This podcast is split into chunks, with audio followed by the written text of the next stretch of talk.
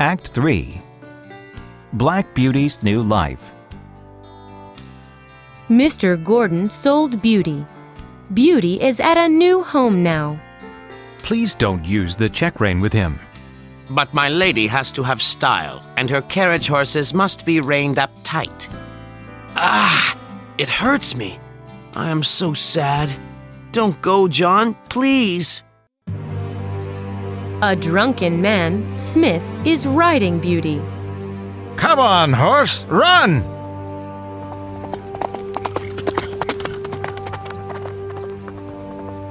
Ah, one of my shoes is loose.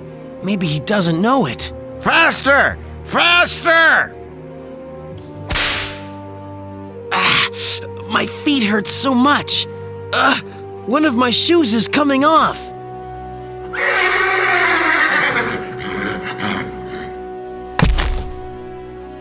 Smith is flung off, and he doesn't move anymore.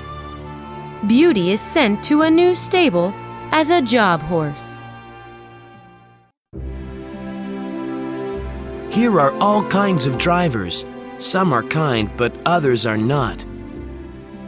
I like the black horse. I want to buy him. My new master took off my check rein. I feel so free. Hey, horse, I am your coachman. How do I look? Am I handsome?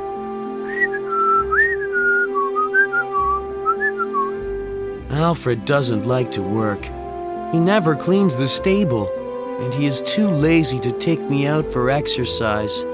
Oh, I am becoming sicker and weaker.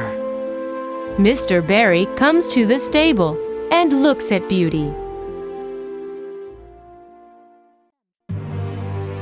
Alfred, what's wrong with this horse? Why does the stable smell so strongly? You're fired.